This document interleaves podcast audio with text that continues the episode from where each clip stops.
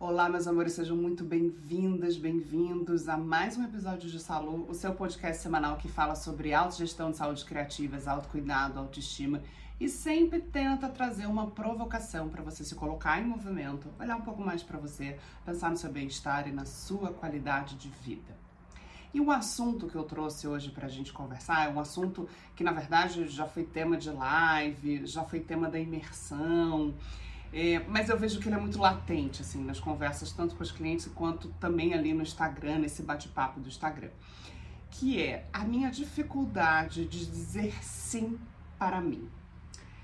Em todos os âmbitos. Mas aqui eu vou fazer um recorte para a gente pensar na dificuldade que a gente tem de dizer sim para cuidar da gente. O quanto a gente se procrastina para fazer esse movimento e cuidar da gente é, tem essa máxima, né? Ah, eu não, eu tenho muita dificuldade de dizer não para as pessoas. Sim, mas você tem dificuldade de dizer não para as pessoas, mas você tem uma extrema facilidade de dizer não para você. Ao, ao, ao dizer não, não dizer não para os outros, eu estou o tempo todo dizendo não para mim. Então eu tenho muita dificuldade de dizer sim para mim. E aí eu quero trazer aqui algumas reflexões, né, dentro desse recorte da saúde, assim, por que, que eu não digo sim para me cuidar? É, uma das primeiras coisas é que a gente relaciona saúde com doença. E aqui nesse trabalho eu tento ampliar esse conceito. Né? Eu estou saudável não, não significa só eu estou saudável porque eu não estou doente. Não, eu sou uma pessoa saudável e esporadicamente acontece um adoecimento. Né? Mas a gente fica preso nessa crença de saúde relacionada à doença. Saúde, saúde no plural, tem muito mais a ver com todas as áreas da sua vida, toda essa amplitude. E o próprio conceito do MS, que mudou nos anos 80, coloca o conceito de saúde como algo mais amplo e não relacionado às patologias. Né? Uma outra questão que a gente também não, não aprende, que a gente não conversa, é que autoconhecimento e autorresponsabilidade não são valores relacionados à saúde. E eles são.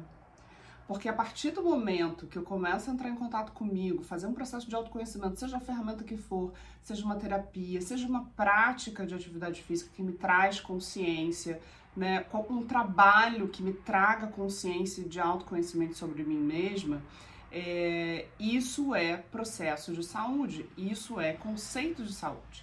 E a autorresponsabilidade é esse lugar aonde a gente delega a nossa saúde para os outros. Esse mais ou menos é o nosso raciocínio, né? Então, uh, eu não sei como está as minhas questões ginecológicas, mas uma vez por ano eu vou lá na ginecologista e ela sabe. Uh, eu, meus dentes, eu faço o mínimo em casa, passar escova, fio, mas é minha dentista que cuida dos meus dentes. É o fulano que cuida de não sei o que. É o meu ortopedista que cuida, não sei. A gente terceiriza os nossos cuidados. Então, eu preciso me autorresponsabilizar, me apropriar do meu corpo. E esse é um conceito de saúde. Como a gente não sabe disso, a gente também procrastina. O que, que me ajuda a me autorresponsabilizar? Uma das primeiras coisas é você começar a aprender a escutar o seu corpo. Existe uma conversa diária do seu corpo com você. Uma outra questão que nos abarca, que a gente também fica preso nessa crença, é: eu só vou ao médico, eu só uso ferramentas de saúde quando eu adoeço. A gente não vive numa cultura e numa sociedade que pensa prevenção. Então, ah, eu tô tomando floral para quê? Para prevenção. Ah, eu tô tomando homeopatia para quê? Para prevenção.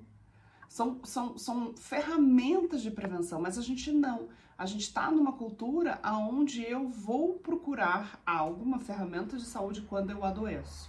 Né? Isso é nosso, isso é cultural. Se a gente não muda esse mindset na gente, na nossa família, na nossa forma de conduzir a rotina, a gente vai continuar fazendo isso sempre. Outra crença que a gente é, normalmente escuta também e que não nos ajuda a dizer esse sim, né?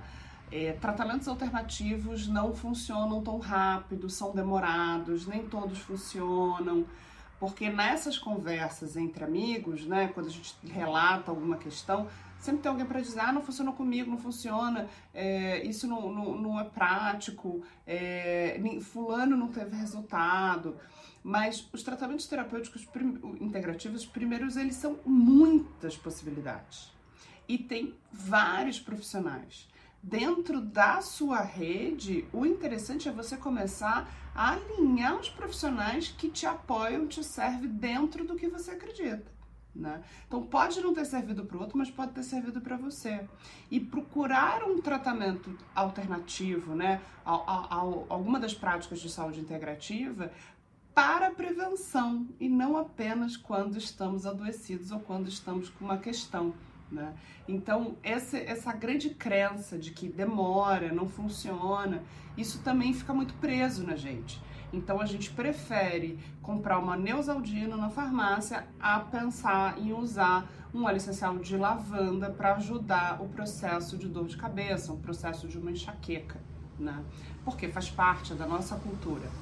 É... Outra, outra grande crença que, que dificulta a gente a dizer sim para cuidar da gente. Ah, é muito difícil, é muita coisa, é muita função. Já tem uma rotina super puxada, botar mais isso na rotina, botar mais essa função, botar mais essa coisa no mês, mais esse evento no mês, mais essa prática na semana. Então a gente bota tudo isso como uma forma de procrastinar num pacotão de dificuldade. Ai, é muito difícil. Ai, mais uma coisa, é mais uma coisa. E aí a gente mais uma vez não diz sim pra gente para procurar ferramentas de saúde. Né? É, e, a, e uma das coisas principais de por que, que a gente não diz sim pra gente nas questões de autocuidado é porque é muito difícil dar o primeiro passo. Sair, lembra da aula de física? Sair da inércia é difícil? É isso, é sair da inércia é muito difícil. Então, vai ser difícil eu me colocar em movimento para dar o primeiro passo.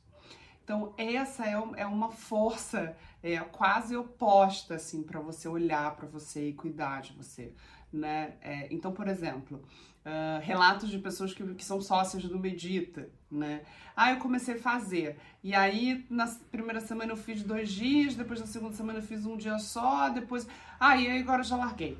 É isso, vai acontecer isso mesmo, porque é uma construção de hábito.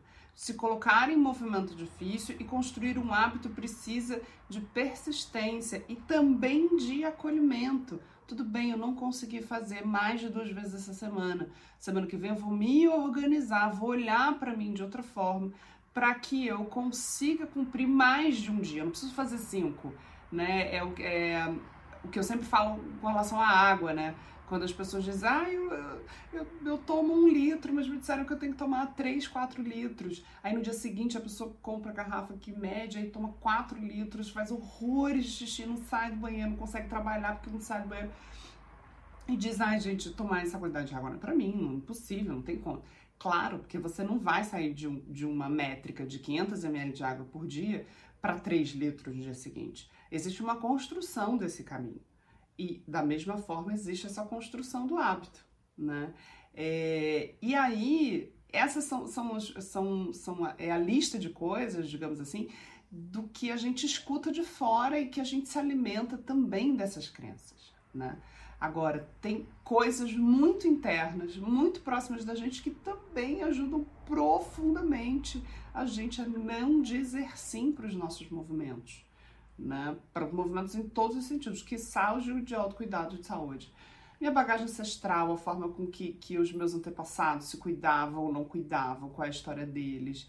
É, genética e epigenética, como eu trago essa bagagem dos meus pais, dos meus familiares, se essas pessoas olhavam para si, tinham tempo, tinham possibilidade, é, introjetaram isso na, na, na casa, na criação, né? Os padrões, os padrões que eu acredito, os padrões que me foram embutidos, os padrões tanto culturais da casa, do meio que eu fui criada, como da sociedade, da cidade, do país que você foi criada, é, os medos e as fidelidades invisíveis. Então, assim, essa lista de crença, eu digamos que é o principal pilar que nos dificulta dizer sim para nós, né? É, e uma das coisas que eu gosto muito de dizer aqui, né, quem, quem tem acompanhado as lives, é, uma das principais ferramentas para começar a tocar nesse assunto é a jornada de autoestima. Gabi, o que é a jornada de autoestima? Eu vou lá Vou lá na gestação em que eu estava na barriga da minha mãe. Investigar essa gestação, o que aconteceu, como aconteceu, o que ela se sentiu, papapá. Depois eu vou para minha infância, que era essa criança, como ela se vestia, como estimularam ela a se colocar no mundo, a se vestir, o que disseram para ela de sim, de não, com relação ao seu corpo, à sua autoestima. Depois eu vou para adolescência, que é uma fase dificílima, né, de a gente se encontrar, entender quem a gente é nesse mundo também o que eu escutei sobre o meu corpo, sobre as minhas, eh, minhas vestes, como a forma com, com qual eu performei. Mas eu vim para a idade adulta para olhar. Isso eu faço uma jornada de autoestima. Quando eu olho para essa jornada, eu começo a dizer: aqui, ó, eu não digo sim para mim por causa disso, disso, disso. Aqui, ó, aqui tem um não bem grande. Porque eu fui educada para dizer isso aqui, esse não que acontece, porque na minha casa era assim. É, é isso. O que, que a gente faz? A gente acolhe toda essa história e começa a olhar para ela com outros olhos. Eu tomo consciência, me aproprio, me autorresponsabilizo e olho para ela com outros olhos. Então, dizer sim para a gente é um processo de autoconhecimento. É um processo que eu preciso fazer um mergulho. E ele é aos poucos, né? Ele é uma construção. Não é fácil mesmo mas ele é super possível. E esse é um caminho, inclusive é um caminho de cura. Isso que é muito legal de pensar. Então, assim, esse é um assunto que eu vejo que é muito latente é, nos atendimentos, latente no, no próprio o Clube Medita, né?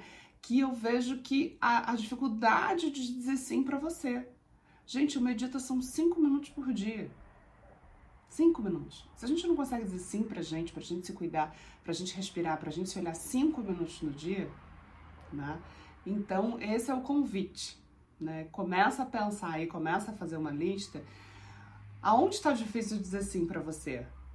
E dessa lista de onde está difícil dizer sim para você, o que de fato é uma verdade, o que de fato é uma justificativa para esse momento o que de fato é uma procrastinação lá na frente. Ah, no que vem eu vou começar, no mês que vem eu vou começar. A gente sabe o quanto a gente faz isso o tempo inteiro, né, meus amores?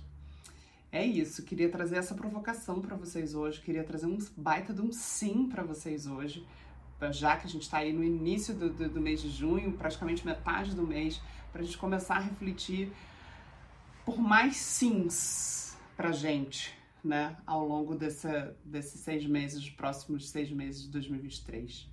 Tá bom? Eu fico por aqui nesse episódio. É, me manda recados, me manda recado no Instagram, no YouTube, no Spotify, estamos aí nas redes. Curte, comenta, compartilha, manda esse episódio para alguém que você lembrou, para alguém que você quer abrir uma discussão sobre isso, sua roda de amigas, enfim. Tá bom? Um beijo grande, salud e bons ventos.